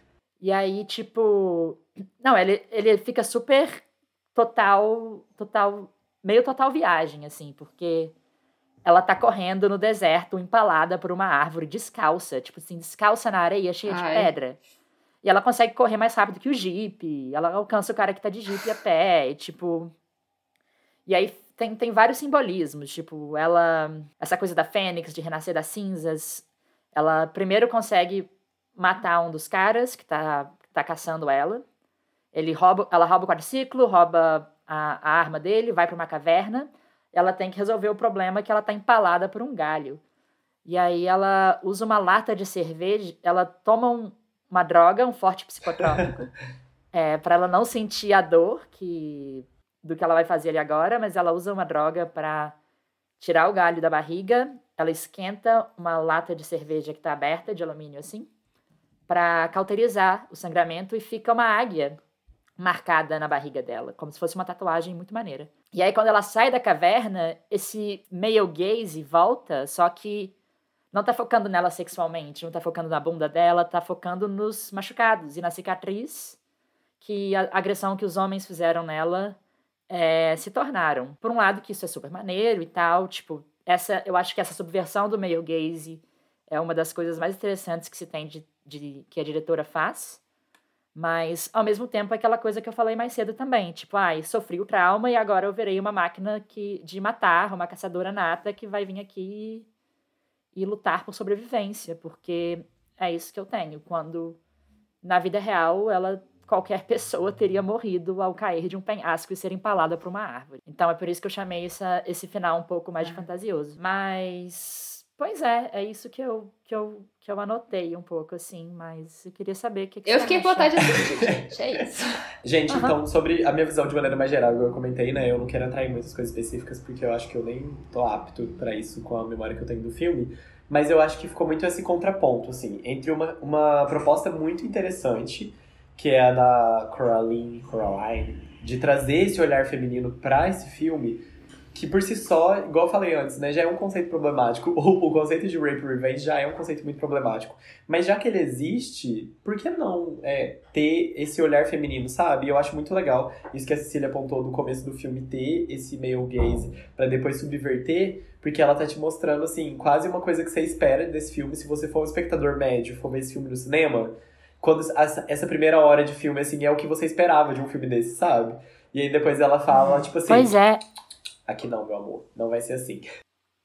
Eu acho que se você entrar completamente, completamente cego, sem ver o pôster, que é uma mulher segurando uma arma super suja, super Lara Croft, é, você pode imaginar que depois dela ser, dela ser vítima de violência, é, o namorado dela vai ser o cara que vai lutar com os caras e se vingar e tal.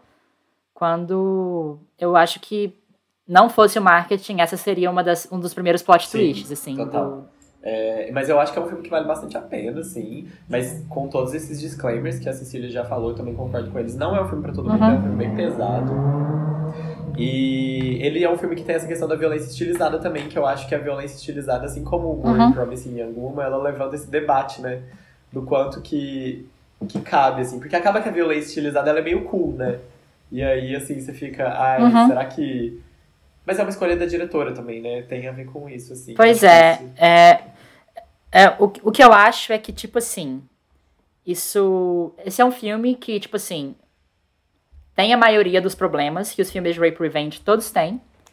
Mas se você tiver ok com isso, e se você for e... fã do gênero de Grindhouse, desse, dessa super violência tarantinesca, é um. Talvez você acha alguma coisa aqui nesse filme para você gostar. Então, talvez seja você o público desse filme. Mas. Beleza, eu acho que essa é minha. Não vou dar nota também. Ai. Garota Infernal foi nota 10. É, Garota Infernal nota 10 plus. Okay. Quando minha mãe abre a boca para conversar durante o jantar, meu pai enfia a palavra silêncio nos seus lábios e diz que ela nunca deve falar com a boca cheia. Foi assim que as mulheres da minha família aprenderam a viver com a boca fechada. Gente, agora nesse quadro final, a gente, em vez de trazer o nosso déjà vu, né, é, característicos de sempre, a gente resolveu indicar é, questões relacionadas a personagens femininas ou pessoas da cultura pop em geral que a gente gosta. É, vocês querem começar? Quem quer começar? Eu começo. Vamos enaltecer essa mulherada foda Isso. que a gente tem aí. Eu acho que eu vou começar então, porque a minha é um pouco diferenciada. aqueles. É, eu quero Uh. indicar uma diretora barra produtora que eu descobri ela esses tempos pra trás no Twitter e eu fiquei muito fã. Eu descobri que eu já era fã dessa mulher, fiquei mais fã ainda. Ela chama Rachel Talalay. Eu acho que é assim que pronuncia. É Ta, é T-A. Ai, ela Aham, fez... sim. Ela fez um Aham. monte de. Ela escreve T-A-L-A-L-A-Y. Ela é uma moça que hoje em dia ela tem. Ela é de 58, então ela, tipo, já é um pouquinho mais velha, Em assim, ela não é tão novinha. 63. É, e ela já fez muita coisa legal, cara. Eu achei muito foda descobrir ela, porque tinha muita coisa que eu já gostava, que eu descobri que ela dirigiu, enfim. Pra vocês terem noção de alguns programas que ela já dirigiu episódios. Riverdale, que pra começar aí eu já amo. Ela dirigi, dirigiu episódios Todo da- episódio a gente tem que falar de Riverdale. Sim. Não tem um episódio que a gente não sai sem você falar de Riverdale. Ela já dirigiu vários episódios de Doctor Who, inclusive o Twice Upon a Time, que Sim. eu amo, The Doctor Falls. Tem o Dark Water também, que é perfeito. Ela já dirigiu um episódio de Sherlock.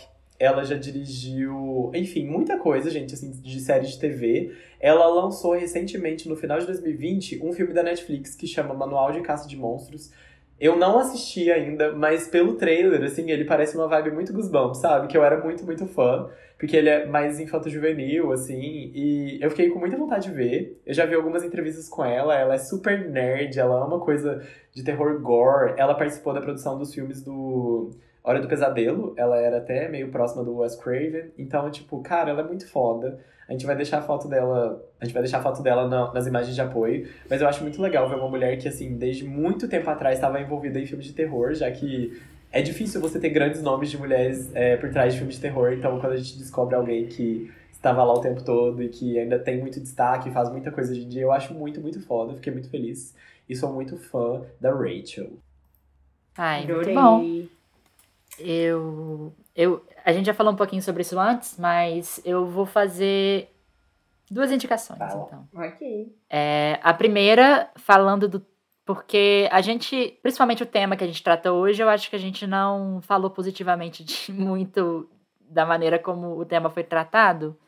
Então, eu quero indicar uma série que eu não terminei ainda, mas eu ouvi coisas incríveis sobre e que trata disso de uma forma muito melhor do que Rape Revenge, no caso, que é I May Destroy You, da HBO. É roubada no, nos Emmys, mas. Não, nos Globos de Ouro, no caso, mas. Sério, eu. Indicação, apenas isso. Se você quer um produto de mídia que tá tratando desse assunto de- com mais seriedade com mais empatia, fica aí a minha dica. E a minha segunda, que é claro que eu quero indicar alguma coisa de terror, que é um filme que eu gosto muito, muito, muito, que é It Follows. Ai, eu amo! Adoro. Sim, ele é. E eu acho que ele tem uma, uma abordagem muito legal sobre sexualidade, mais especificamente sexualidade feminina. E eu acho que ele aborda de uma forma legal a coisa do. Mesmo consentido, o, todas as relações têm que ser. Se tiver alguma coisa que você não contou pro seu parceiro, aquilo não é Sim, consentido, aham. sabe? E de, de todos os abusos que podem que se podem ter disso. No caso do filme, é uma entidade demoníaca que te persegue e você passa para outras pessoas através Sim. do sexo. É uma Mas um eu acho que é um transmissível. Sim, total. Mas é um filme incrível, é um Eu filme amo, assustador. nossa. E eu acho que é um comentário muito interessante sobre essa questão Sim, especificamente. Nossa, muito, muito. Adorei esse ponto de vista, amiga. Realmente faz muito sentido. É. Achei muito chique. Ai, gente, o que eu ia indicar aqui, assim, né? Não vou comparar com as indicações de Ah, vocês, nada a então ver. Pode parar com isso. Ó, a minha indicação... Não, eu tenho comentários sobre, Ai, tá? A minha indicação foge um pouco do terror. É, queria indicar Capitão Marvel, pra quem não viu, o filme de 2019, né, da Marvel. E, gente, sinceramente, eu acho maravilhoso. E por que que eu acho que é legal a gente indicar ele e falar um pouquinho sobre ele?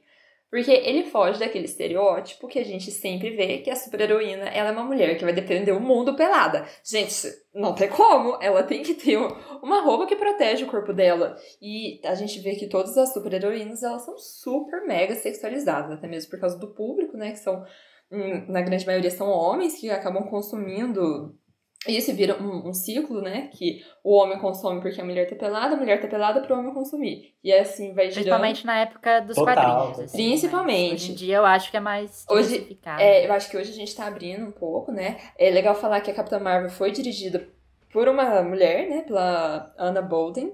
Então, assim, já teve outra pegada, outra visão.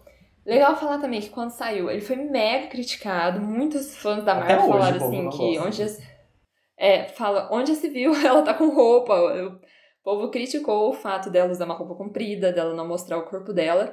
E, mas eu acho legal a gente assistir. Se você já assistiu esse filme, reveja com uma visão um pouco crítica, que eu acho que é bem legal. É, esse fator dela ser uma super-heroína que ela tá vestida, ela é inteligente pra caramba. Ela não precisa ficar. Ela não tem momentos de poses super sensuais. Tipo assim, quando a gente vai ver que ela tá fazendo força, ela tá destruída. E é tipo assim, é isso aí, ela vai estar tá descabelada mesmo, ela vai estar tá arranhada mesmo, porque, gente, ela tá salvando o mundo, sabe? Ela não vai estar tá a Barbie, assim, ela não vai estar tá perfeita, ela vai estar tá para aquele momento. Então, eu acho um filme muito legal. E se você não viu, assista, porque é maravilhoso. Ai, é isso. E hoje no Twitter eu já vi os nerds reclamando da Natalie Portman que ela tá fazendo a nova Aham. Thor, no Thor Love and Monsters. Uhum. E ela tá fortona. e aí todo não mundo falou, nossa, por que, que ela tá super Ah. forte? Os braços dela estão super Uhum. grossos, não Ai. sei o quê. Gente, É, eu Ah. vi também que teve uma, uma polêmica da. que vai ter um novo Space Jam, né? E aí tem uma personagem, que eu não lembro o nome Uhum. dela, mas que ela é tipo. Ah, não. É a É Lola, Bunny. isso, que a Lola do antigo, ela é tipo uma coelha que usa um shortinho beira-cu, sabe? E aí no novo, ela ela é. É. um pouco mais, tipo assim, ah, um short mais folgado e tal. E aí o povo já tava reclamando. E eu lembrei também da polêmica de She-Ra, né? Que eu amo a série da Netflix, que mais recente. Que a She-Ra, ela é meio que uma jovem adulta e tal. E, tipo, ela não tem nada de sexualizada. Qual ao contrário do desenho antigo, né? Que o pessoal também ficou Uhum. espumando, assim, quando saiu. Sim. E eu queria dar mais uma indicação, também fugindo um pouco do terror, mas. Ai, gente, no âmbito desse empoderamento feminino e até um pouco da desconstrução também. Eu não sei se eu já falei aqui, mas se eu já falei, eu vou falar de novo. É da série, eu acho que eu já falei, já indiquei aqui, mas vou indicar de novo, que é a, a série, o desenho Desencanto. Porque é maravilhoso, gente. A personagem principal, ela é uma mulher, né? E só que assim, ao mesmo tempo, ela não se vê tanto como mulher do tipo, ela é uma princesa.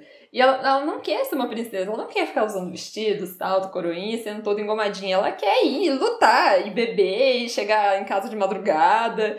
E tipo assim, ela quer simplesmente ter essa liberdade de agir como os homens têm. Não que os homens têm que ir beber ou chegar em casa no outro dia. Não, ela quer simplesmente poder escolher fazer isso. E o desenho ele traz como às vezes com sutilezas, às vezes descaradamente, essa crítica, que é muito legal. Ela é uma princesa que ela usa calça, ela bebe, ela chega bebum lá no, no castelo, assim, tipo, uh, vou beber e tal. E ela se mexe nas aventuras dela, isso é muito bacana. E acho que mais recentemente teve alguma questão LGBT, não teve, Mar? Que eu vi spoiler no Twitter. Teve. Ai, ela é bi, Ai, gente. eu quero ver. Ai, ela é maravilhosa. Ela é Eu bi. amei. Ai. É dos criadores dos Simpsons, É. não é? Isso, é sim. Ou não? Uhum. Sim? Ai, gente, é maravilhoso. Tem três temporadas. É muito bom. É, é uma série bem bacana, assim. Inclusive, fica a dica pra quem tá querendo praticar um pouco o inglês. Assistir ela em inglês é uma boa. E eu tenho mais uma dica que a gente não comentou tanto, que é o livro Outros Jeitos de Usar a Boca, da Rupi Kaur, né? Que são os poemas que a gente tá lendo, já falei aqui, mas fala de novo. Os poemas que a gente tá lendo estão nesse livro. Então, é mais uma dica. E ela tem outros livros, ela tem um que é mais novo que chama The Sun and Her Flowers. Eu acho que é O Sol e Suas Flores, algo do tipo. Que é maravilhoso, gente. Ela é escritora maravilhosa. Vale enaltecê-la também. Ai, gente, muito chique. E a gente queria agradecer, né, Mar? Eu queria agradecer a Cecília por ter Ai. topado participar desse Ai, episódio. gente. Porque, Eu que ai, amiga, eu gosto muito de você. Eu adoro conversar dessas coisas com você. Eu acho que são Também, sempre papos Pedro. muito produtivos. Tipo assim, a gente talvez depois Uhum. pode até puxar um episódio de musicais de terror. Que eu já a gente vai ter que falar de musical algum dia aqui, amiga. Porque a Cecília é It's especialista. just a jump to the left. Exatamente. In a sweep to the Gente, right. hoje eu vou falar uma frase que eu sempre quis falar na minha vida, que é aquele negócio no final de programa, falar, ah, que pena que já tá acabando. Mas Ai. é exatamente isso, é uma pena que já tá Sim. acabando. Porque, nossa, nossa, a gente falou pra caramba, mas dá pra render o assunto aqui horrores. Sim. Super legal. Principalmente exaltando Muito obrigada. Cecília. Ai, sim. Vamos fazer um episódio só de Ai, Garota. Infernal. Ai, gente, É, amo. Vamos fazer o nosso react a Garota Infernal. Uhum. Mas, A gente muito faz um obrigada. vídeo no YouTube. Ai, gente, eu que agradeço. Fiquei muito feliz de participar. Sempre que eu tô ouvindo o podcast, eu tenho, principalmente com os meus amigos, porque os meus amigos são super criadores de conteúdo. Mas eu sempre tenho vontade de entrar no meio e fazer um comentário. E agora tô tendo essa oportunidade. É, mas muito feliz. É, me chamem de Sim. volta, por favor. Com certeza. Talvez pra falar de um assunto um pouco Ai, mais por leve. favor, né? Mas gostei muito e é Ai, isso. obrigado, amiga, de Ai, verdade. obrigada. Eu espero que você volte mais vezes, porque Higher convite, Festival.